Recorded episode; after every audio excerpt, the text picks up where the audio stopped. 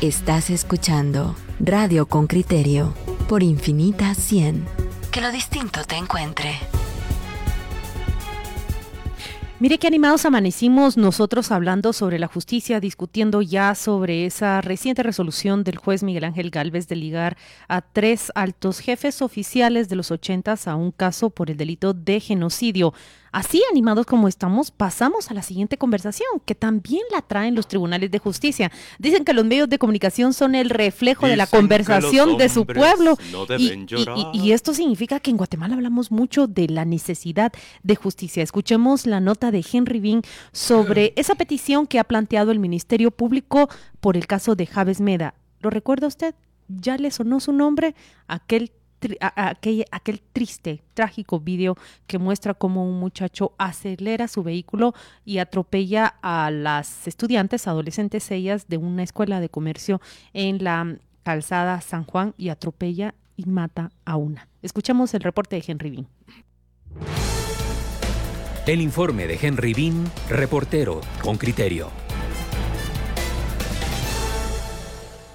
Era 2017 cuando un grupo de estudiantes de la Escuela de Ciencias Comerciales protestaban en la calzada San Juan por irregularidades en cobros en ese plantel educativo. Los escolares interrumpieron el paso mientras los vehículos transitaban por la vía. Uno de los automóviles atrapados en la fila era conducido por Javes Meda, hoy de 27 años, y a punto de escuchar sentencia, luego de que aquel día aceleró su vehículo y atropelló a varios alumnos. Una de ellas murió posteriormente en el hospital y cinco estudiantes estudiantes más resultaron heridos. Recuerdo que mientras iba escapando o iba saliendo o el carro iba avanzando, solo recuerdo que era como un sueño del cual yo estaba saliendo y estaba despertando. Yo no era consciente directamente de todo lo que estaba pasando porque directamente me miraba y estaba en shock de todo lo que sucedía.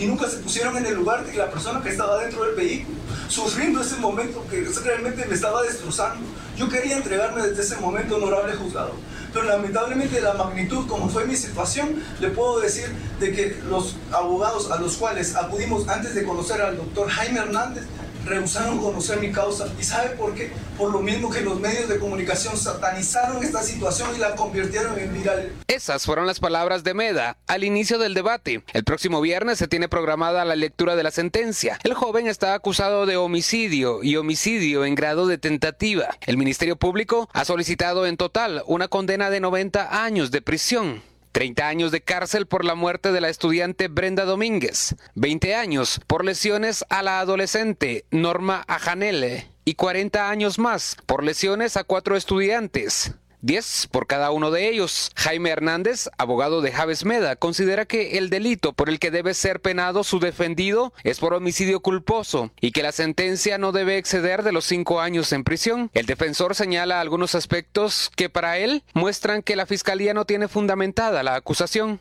La madre de la fallecida compareció al juicio y cabalmente dijo eh, que había sido un accidente de tránsito, que no había sido tal como lo plantea el Ministerio Público. Ella renunció, ella dijo, no, no, no, fue un error que él cometió. El jefe de psiquiatría del INACIF, el doctor Juan Jacobo Muñoz, eh, llegó al juicio oral del debate y declaró categóricamente que Javier Emanuel Bea Maldonado no había actuado eh, por una, una mera intención sino que no había intencionalidad en el actuar de él. Además, comenta. Y nadie en el Ministerio Público no pudo eh, fracturar la presunción de inocencia de ninguna manera porque no pudo demostrar realmente el momento en que ocurre el hecho. Aparte de ello, el Ministerio Público decía que había arrastrado a la menor 500 metros, sin embargo, no es posible eso.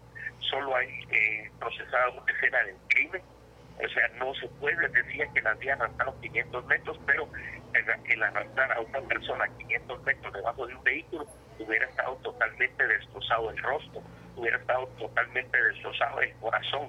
Y ella no muere por ninguna de esas causas, sino que muere por una causa que se determinó en el, en el debate, por una neumonía nosocomial. O sea, para esta nota se buscó a Edgar Gómez, fiscal a cargo del caso, pero no respondió a las llamadas. Durante el juicio, una de las estudiantes relató ante el juez lo que observó el día de aquel incidente. Eh, como les dije, las llantas daban vueltas y estaba lastimando a las personas debajo del carro, porque algunas estaban atrapadas, de la ropa o algo así, y entonces necesitaban que el carro se estuviera quieto para sacarlas, y entonces empezaron a golpear el vidrio, le dijeron que parara ya, que, que ya no más, que ya no los arrastrara porque estaba arrastrando a muchos.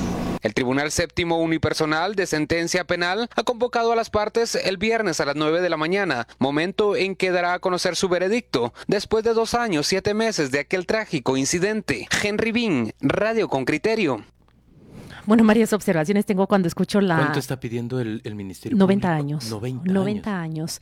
90 años, pero eh, muchas veces a los periodistas nos hace falta explicarle a, a, los ciudadanos por qué las fiscalías llegan a plantear peticiones de, de este tipo ante los tribunales. Hay como un, un, sistema de cómputo que hacen los fiscales a la hora de evaluar los daños que han sufrido tal víctima, víctima A, víctima B, víctima C, y por eso nosotros vimos eh, cantidades eh, que nos parecen irracionales, como 90 años, como 2.000 años de prisión en contra de fulano y mengano, y así castiga la justicia.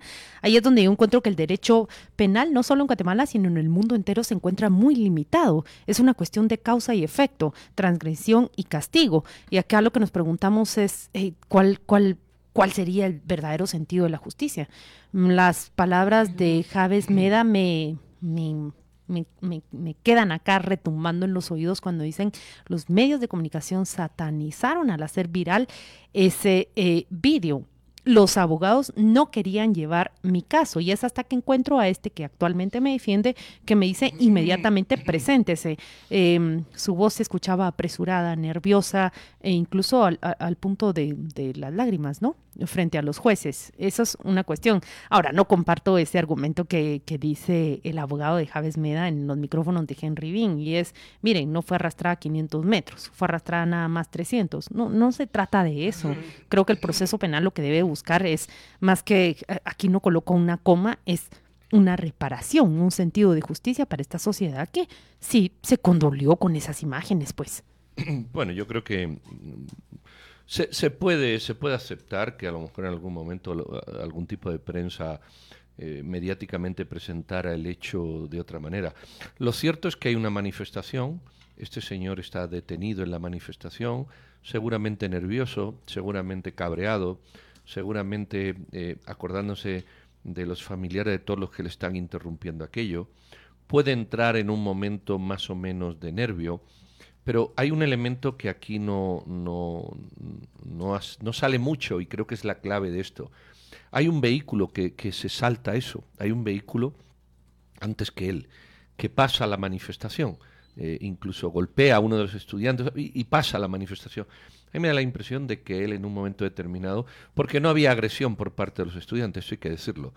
Eh, sí había molestia, estamos de acuerdo. O sea, había bloqueado el tráfico, pero no estaban agrediendo a los vehículos, es lo que decís. Eh, tú te puedes enojar, te puede enfadar, pero no había nadie que te estuviera golpeando el vehículo, que te lo estuviera rayando, que tú dijera, entré en un estado eh, de, de euforia producto de, solamente fue producto de tu estrés. Y evidentemente el señor arranca y se lleva puestos a varios. Eh, o sea, decir, no, no, hay, no, hay, no hay excusa. Bueno, yo no veo ninguna excusa ni puede haber si tú quieres. Vos no ves una actuación culposa sino dolosa, es lo que estás diciendo. Me cuesta definirlo, me cuesta definirlo, pero yo creo, yo creo que hay más dolo que culpa. ¿Un homicidio en estado de emoción violenta? No, ni en estado de emoción violenta, porque el estado de emoción violenta no hay razones externas que te lo generan más allá de tú mismo. Es decir, no hay. Cuando tú estás en una y te están apedreando, insultando, Pero él tiene un mal manejo de la ira en ese momento. Pero ¿lo es escuchaste? Él, es claro, pero es eso, él. No, pero no hay eso nada no está externo. condicionado por. por... O sea, Porque no le na- bloquearon su paso, ¿no? Sí, pero, pero nada más. No hay una agresión. Yo concuerdo con Pedro. No hay una agresión. es Entonces, no, difícil no alegar entiendo. aquí Es decir, estado no de hay dolo desde el, violenta. Ya, ya, ya, desde el momento que tú dices, voy a matarla. Eso no existe. Obviamente. No, no, eso no. Eso no. Por eso digo que es muy difícil el dolo y la culpa. Pero no hay una acción externa que te haga, que te haga ver eso. Sencillamente es una persona inmadura, un volante, que frente a una situación eh, complicada reacciona de la peor ¿Y manera tú qué posible. opinas de esa petición, 90 años? Bueno, tú lo has dicho antes, hay que explicar a la gente por qué los ministerios públicos se petición. Realmente la petición de 90 años eh, me parece excesiva, pero es el acumulativo de una serie de delitos, porque hay 10 por las cuatro lesiones, son 40, ya tienes 40. Creo que son 30 por el homicidio o algo así. Ya tienes 70 y otros 20. A mí me parece excesivo. Sí, una pena mayor debería subsumir las, Exactamente, menores. exactamente. Ahí hay un homicidio que son 30 años y creo que esa debía ser la pena máxima. Eh, de todas maneras va a ser la pena máxima a cumplir. Eh, y ya es mucho. Y ya es mucho para un muchacho. Pero, pero lo cierto es que mató a una persona y, lesionó a cuatro. Es decir, no, no es gratis eh, lo que pasó. Lo que pasó es muy, muy, muy duro, muy difícil. 90 años para mí es mucho y estoy de acuerdo en, esa sub. No, no traía el, reporte de Henry Bean una respuesta a de qué manera han reparado a la madre de esa chica que murió. Entiendo que las familias entraron en una especie de, diálogo, de conciliación. Eh, me Por gustaría, eso la mamá retiró la denuncia. Me gustaría conocer cuál fue ese, ese resarcimiento que ella bien aceptó.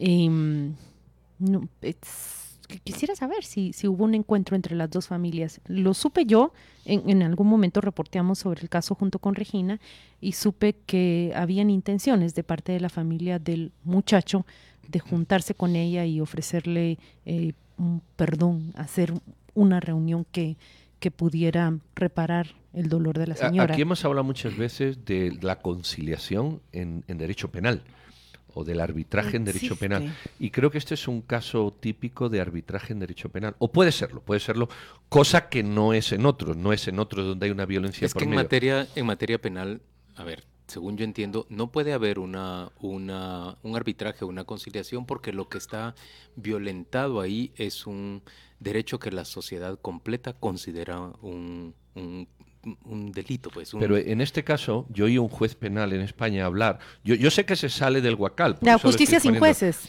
Justicia, no, no, y en, una ponencia que yo estuve en España, y un juez penal hablaba de que sí puede haber. Claro, es un marco teórico, ¿no? Y, por eso digo que este puede ser uno. Mira, vas a ver, aquí no hubo dolo del muchacho. O sea, el muchacho no dijo voy a matarla. Hubo cosa una que situación que a él... La familia, la familia puede reconocer eso, es decir, es una situación en la que cabe el debate. Mira, puede haber atenuantes como este, como es todos estos que vos estás planteando, pero la sociedad en su conjunto, el sistema de justicia no puede resignar. Pero estamos hablando de un cambio, Juan Luis, no, de un sistema de justicia. No puede resignar eh, su la persecución penal de proteger la vida de esa frente a una vida que ha sido arrancada a otra persona. Pero, pero cabe aquí, cabe la reparación. Tú estás pidiendo, mira, y yo como juez puedo considerar todo lo que vos me estás diciendo. No, no, no, pero no, yo sé que está fuera del marco. pero, no, hablando pero no puedo absolver a la persona. Bueno, no digo absolverla, pero mira, si el muchacho pide perdón genuino, eso se puede dar y la familia lo acepta. Si hay una reparación económica que por mucho que la pongan nunca va a ser suficiente. O emocional o, emocional. Pero es un acto. Es un acto. si no hay dolo y aquí no hay un dolo, es, decir, es decir, si se dan esas circunstancias, por ejemplo, tú puedes ponerle cinco años conmutable, me estoy imaginando por hablar, y, y, un tipo de sanción. Es decir, aquí cabría ese tipo de arbitraje más allá de una persecución de 90 años pura y dura. Pero bueno. No, yo, yo tampoco estoy de acuerdo con una pena de, de, 90 años, pero, pero pienso que sí tiene que, haber sanción y justicia. Eh, miren, eh, a las preguntas que yo planteé ya se une alguien en la conversación. Posteriormente les contaré cómo China, en una reforma penal, logra solventar estos problemas, estas disputas que no están escritas en la ley. Bienvenido Jaime Hernández, es el abogado de Javes Meda. Muchas gracias por tomar esta llamada, licenciado. Eh, me planteaba yo una pregunta. ¿Cuál fue el tipo de conciliación, reparación o diálogo o acercamiento que hubo entre la familia de Javes Meda y la mamá de la chica que murió en este incidente. Gracias por aceptar esta llamada de Radio con Criterio. Muchas gracias, muy buenos días a todos nuestros oyentes en esta mañana. Quiero manifestarles que eh, después del hecho, días posteriores al hecho, se llegó a una conciliación con la señora madre de la fallecida, en la cual al hablar con ella dijo, cierto, no hay ninguna cantidad de dinero que pueda devolverme a mi hija al haber fallecido. Sin embargo, yo mandé a mi hija a estudiar, no a protestar, por un lado. Y estoy seguro que el señor, el muchacho, cometió un error. Sin embargo, ese error no es que él lo haya querido cometer.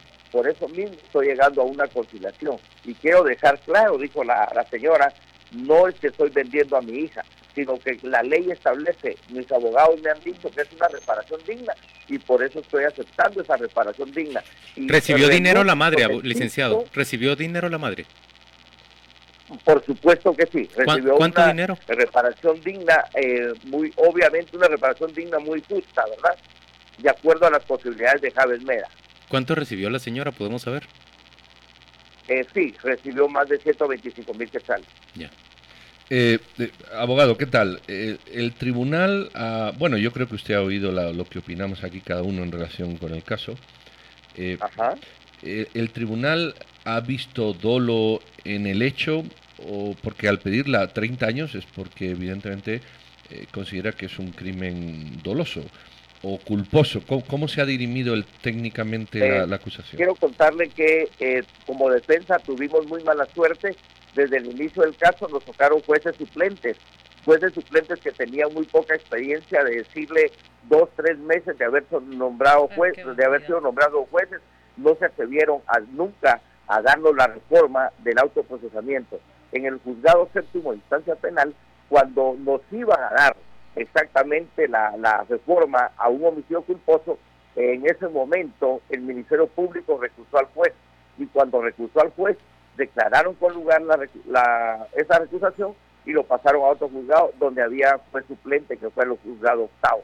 Así se vino durante más de dos años el proceso diligenciando y queremos decirle que la prueba reina en el juicio oral para el Ministerio Público es la prueba reina del jefe de psiquiatría forense del INACIF, el doctor Juan Jacobo Muñoz, que es reconocido a nivel latinoamericano, y él manifestó en forma categórica durante el debate que después de haber evaluado a Javes Meda, había establecido en forma categórica que no había habido intencionalidad de parte del muchacho.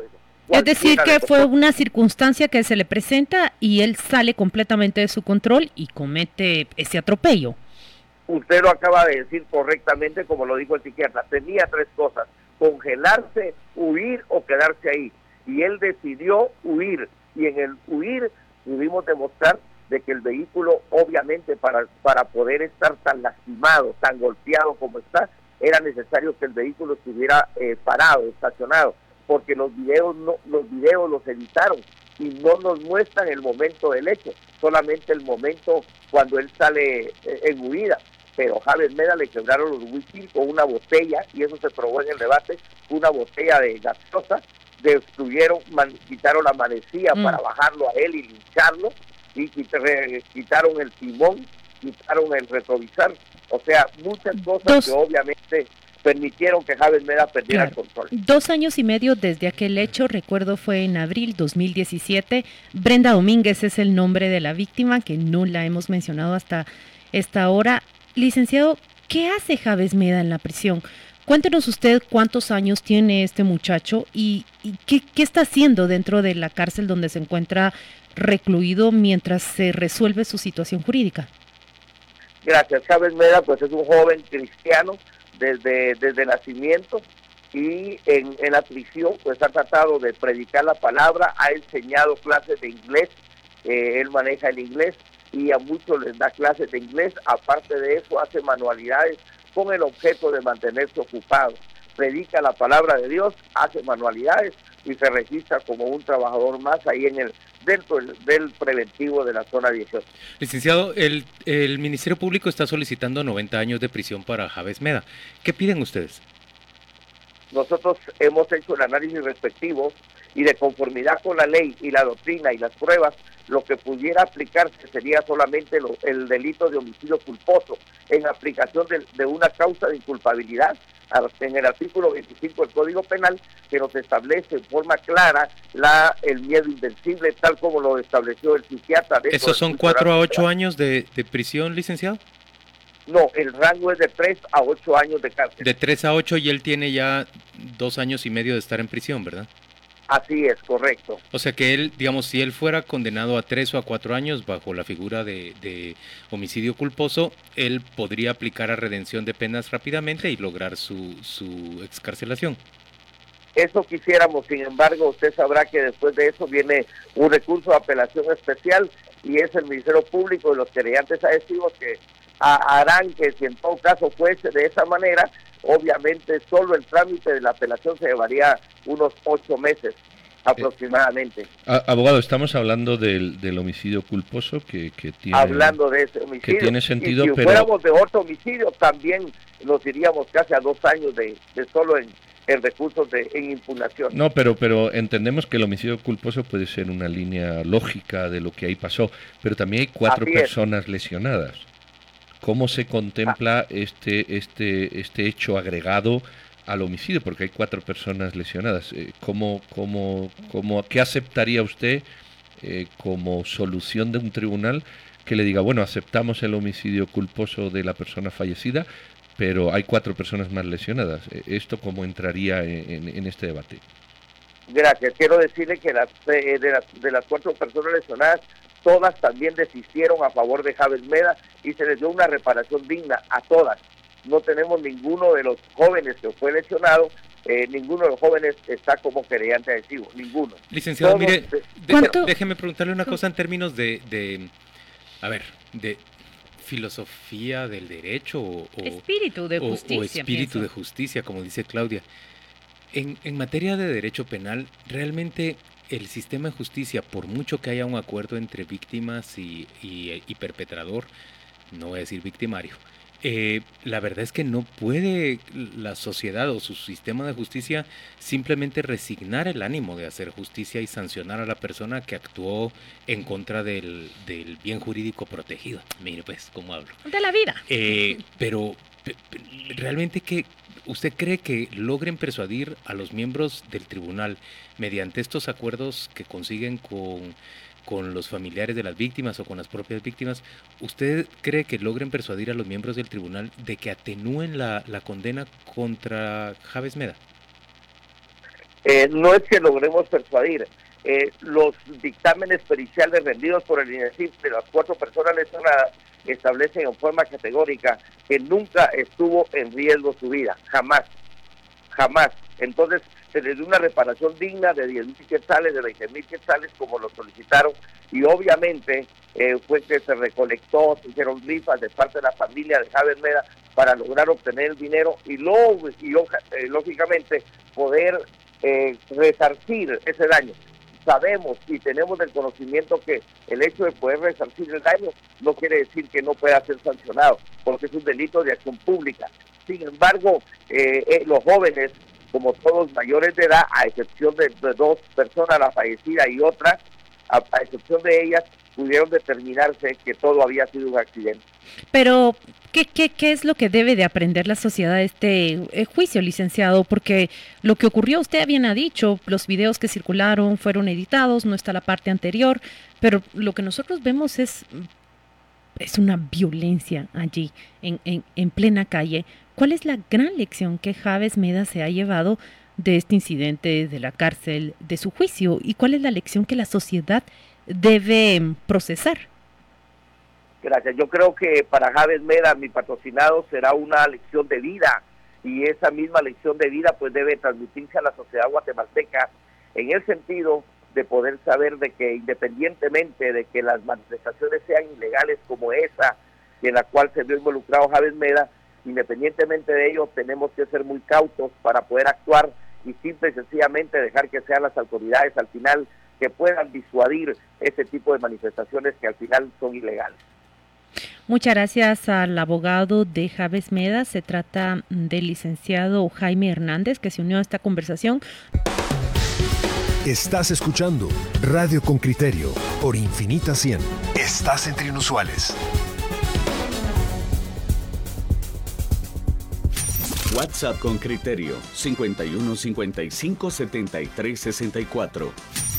Miren, los oyentes están reaccionando con distintas opiniones respecto del tema y la entrevista que recientemente hemos tenido. Olga Isabel Villalta es una de ellas y dice, como dice el dicho, echa la ley, echa la maña. El abogado de Marra se ve que es un abogánster que retuerce eh, la ley. Eh, bueno, yo creo que eso es Bueno, diciendo, diciendo parcialmente de su opinión, Olga Isabel, eh, considero que lo que nosotros escuchamos es, es un abogado que está tratando por todas las con, con, todos los mecanismos que tiene ahí presentes, eh, mostrarle a los jueces que, que, el hecho no es como el Ministerio Público lo está presentando y está tratando de minimizar esa, mm, ese cargo de, de culpa y planificación que tuvo su defendido. A ver, yo escucho a- o leo más bien a Alejandro Sánchez, quien dice, una protesta pacífica no puede tener por respuesta el uso de armas mortales, vehículos, armas de fuego, lacrimógenas, balas de goma. Eh, el Mergamarro dice, pobre este patojo, Meda, desgració su vida por un mal momento de ira o de miedo. Lucía Domínguez dice, en términos generales, pero siempre de justicia, se sabe al día de hoy cómo se han juiciado a los manifestantes y en los casos, como por ejemplo la señora que murió en un bus extraurbano que estaba enferma y que murió en una cola de, horas en carretera y según sé, hay otros casos de fallecidos a causa de tapar calles o carreteras. Lu- Lucía pareciera estar eh, con ese comentario, se lo pregunto Lucía, justificando la actuación de, de Javes Meda o solo, digamos, atenuando las razones de la actuación de Javes Meda. Pero mira, cada caso es di- independiente y aquí no puedes hacer, establecer un, un sistema general. Yo creo que en este caso lo que concurre lo siguiente. A, no hay presión externa más allá de tu propia presión frente a un problema que no controlas, que es una manifestación. B, no hay dolo. Es decir, entendiendo por tal una intención clara y manifiesta de hacer daño a Que no nadie. salió de su casa Exacto. planificando matar No, ni, atropellar a los estudiantes. Ni estando ahí cuando él arranca hay dolo. Lo que sí hay es una exaltación que te lleva a una actitud que, que, que es que te pierde control. Ahora, dicho esto, dicho esto, si hay un, un delito, o, sí, son delitos, si hay un delito que tú tienes que pagar. En esta situación, por ejemplo, cuatro, por eso yo le hice la pregunta al abogado, cuatro lesionados. Bueno, si yo como lesionado, yo acepto que mi lesión, voy a poner un ejemplo, ¿no? Mi lesión me costó 10 mil pesos y, y yo considero que 30 o 20 o 10 o 50 o lo que sea, para mí es suficiente, yo no veo, si, eso es justicia, la justicia es la reparación del daño. Claro. Entonces, si yo me considero reparado con eso, creo que no tiene, no tiene por qué haber nada más. Ahora bien, si queremos que haya algo más, que, que en, en una extensión de esa filosofía jurídica que hablamos, puede haber una condena mínima o suficiente, ahí están hablando de cinco años, siete años me Una parece. rehabilitación. Una- en una esa condena, una rehabilitación y de luego la persona el también. pago que lo ha hecho. Entonces, eh, ahora, 90 años, honestamente, por una cosa de estas, me, me parece que el, que el sistema castiga, está bien el castigo, pero no apunta absolutamente a considerar otras formas de resolver las cosas, ni rehabilitación, ni nada a un muchacho de X tiempo. Disculpen. Daniel Gómez piensa distinto. Él dice, eh, señores, lo que se produjo ahí fue una muerte con dolo. No justifiquen. Esa acción se produjo con dolo. Yo en lo que discrepo con Pedro es que yo no estoy de acuerdo con que sea una simple resolución o un, Que o se rescinda o un acuerdo entre Ajá. familiares de la víctima y el perpetrador el que resuelva la situación, porque aquí hay un bien que estamos custodiando como sociedad y luego solo piensen nada más la situación de, de desventaja que lleva a la persona, en este caso, por ejemplo, las famili- los familiares de, de las víctimas, en el caso de que tengan apremio económico y con esa, digamos, con ese pago se, se va a subsanar el daño causado que fue la, la terminación de una vida. No, yo creo que la sociedad tiene que custodiar ese bien que Por es la vida. supuesto, sí. Y también encuentro tanto en la respuesta del abogado La como en plata no muchos lo puede comentarios. comprar todo. Sí, en- encuentro en la respuesta del abogado, como en muchos comentarios de los oyentes, el, un, un rechazo hacia ese resarcimiento económico. Yo, yo me siento satisfecha que haya un resarcimiento económico. De verdad que el resarcimiento económico forma parte vital de una reparación, que, que no se niegue. La- las justas universales han determinado, bueno, esa vida tenía este potencial y entonces vamos a reparar todo el potencial económico que se perdió con el homicidio de Brenda Domínguez. Es lo Miren que lo ha que hecho dice la Corte López. Interamericana de Derechos Humanos con el caso de los de los del- de estos dos fusilados. Mire. hizo un cálculo económico, por eso digo que no hay que huir del tema económico. Hizo No. un cálculo económico del potencial. Pero no Pero deja de aquí- sancionar. Aquí se, No, satan- aquí se sataniza mucho de eso. Miren cuando las, las víctimas del conflicto armado han recibido resarcimiento, se criminaliza esto. Miren lo que dice Max López. ¿Y qué le ha salido más caro a Javes? ¿El resarcimiento? ¿Los honorarios de su abogado o su vida marcada para siempre? Y Lucy Domínguez está respondiendo a la pregunta que yo le planteaba. Dice, no, no, no, no estoy justificando para nada. Solo si de justicia se trata, me refiero, ¿qué pasa en el caso contrario? ¿Acaso se sanciona a las personas que, que causan daño a los que necesitan transitar? Es que manifestar no es un crimen. Mientras ellos están protestando, eso es lo que está preguntando. Pero yo, yo le respondo a, Rocío Domínguez, manifestar, a Lucy Domínguez, manifestar hasta el día de hoy en Guatemala no es un crimen. Y voy a recordar por qué manifestaron estas estudiantes, porque se nos está olvidando, pero forma parte de este juicio. Nosotros fuimos a recopilar la información de lo que ocurría en esa escuela de comercio y a lo que estaban sujetas eran a cobros abusivos, no solo de parte de los maestros, sino también de parte del director. ¿Qué es lo que pasaba? Que era un instituto que prácticamente había establecido un tarifario para cobrarles a las estudiantes adscritas a un sistema público una tarifa para estudiar allí. y lo que me pregunto es si el Ministerio de Educación ha puesto una solución y un punto final a lo que provocó esas manifestaciones. Pero, eso no, no abona ni en ningún sentido el hecho.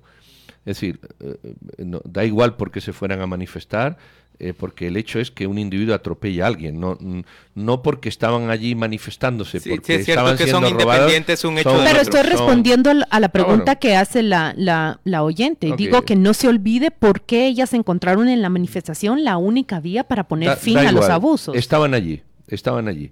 Estaban allí los dos y se encontraron en eso. E, esa, es la historia. Eh, eh, la, justicia en el mundo va por el arbitraje. Ya, ya presentamos aquí un libro y hablamos con el auditor de justicia sin jueces. Eh, la reparación económica es lo que siempre pedimos para los que nos roban. Si los que luego no lo entendemos para otros, pero para los que nos roban, robaron y cuánto van a devolver, siempre lo estamos pidiendo, siempre estamos pidiendo la reparación económica.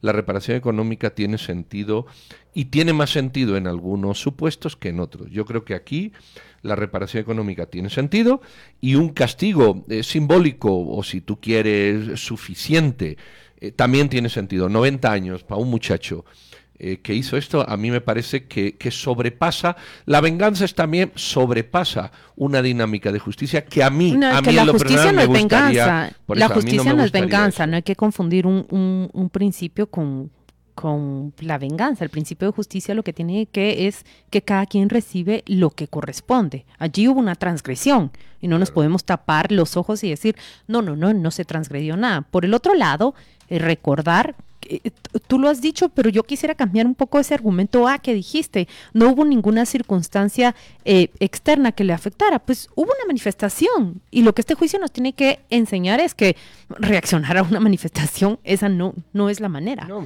pero es que ni manifestación ni no. Y si estás cruzando por la calle tampoco es manera. Y si te sientas en mitad de la calle tampoco es manera. Es decir, los hechos externos ahí no tienen ningún valor solo tienen un valor emocional y, es complicado meterlo. No hay hechos externos. Los hechos son que tú te encuentras una persona delante o, o 60 y tú no puedes arrancar un carro y pasar por encima de ella. Definitivamente no. Ahora, ¿hizo eso este señor? No. ¿Había un dolo, una intención de hacer daño? Yo creo que no, pero eso lo creo yo. Obviamente hay jueces y lo mismo que antes hablado de genocidio. Yo creo una cosa, los jueces dicen otra, pues yo creo que no. 90 años es, es lo que queremos como sociedad cuando eso ocurra. Yo, yo, mi opinión, no.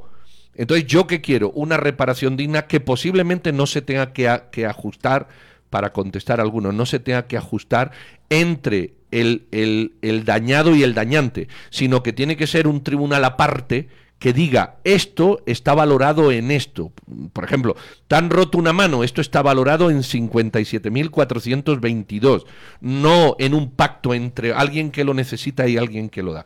Y dicho esa reparación, pues la justicia eh, puede caer con un tema penal, si tú quieres, eh, simbólico o, mínimo. Ah, pero, ahí también está la clave, la, has dado, que las reparaciones también deben de ser en algún momento, no sé si controladas es la palabra, porque en este momento... Dirimidas externamente. mira, en este momento me viene a la mente aquella reparación que pretendía dar la la, la empresa propietaria del tráiler que, que mató a cuatro, Los seguros lo a hacen. cuatro pasajeros en, en un vehículo. Recuerdas que se presentan al funeral y ofrecen 16 mil por los cuatro miembros de una familia.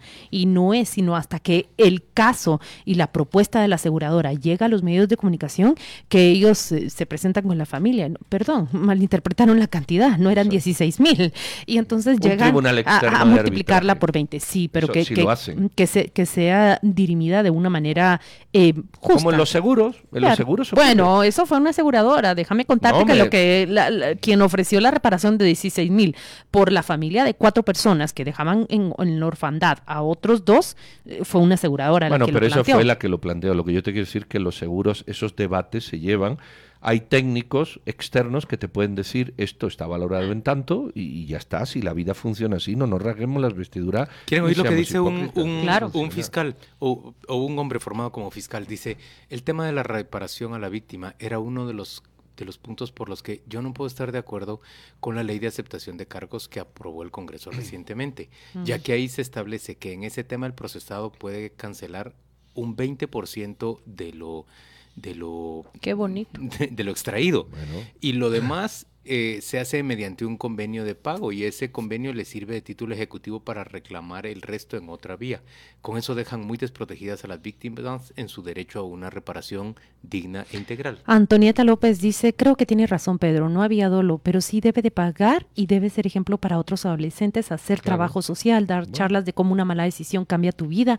Realmente justicia para una muerte no la hay, pero todas están prisión, afectadas. sé. Luis Cardo Galinde, Galindo Álvarez no- nos plantea la pregunta, y si la fallecida fuera hija de uno de ustedes, ¿qué criterios estuvieran aplicando? Mira, Luis Carlos, lo que nosotros tratamos es de analizar esto de una manera racional. Cuando decimos que esta reparación sea dirimida por un, un tribunal especial, por sentado estamos aceptando que cualquiera que habite este territorio se sometería a esas condiciones. Por Bueno. supuesto, analizarlo desde un aspecto personal, uno n- no puede hacerlo. Vimos a la mamá de Brenda justo Domínguez. está- estás, estás, ¿cómo se dice? Contaminado de la emoción que queremos Por sacar supuesto. justamente de la razón. Bueno, yo creo que. Vámonos a la pausa. Está otra vez la luz colorada encendida. Vamos, y pues, no le. Ha venido con el jet lag. Que el jet lag todavía.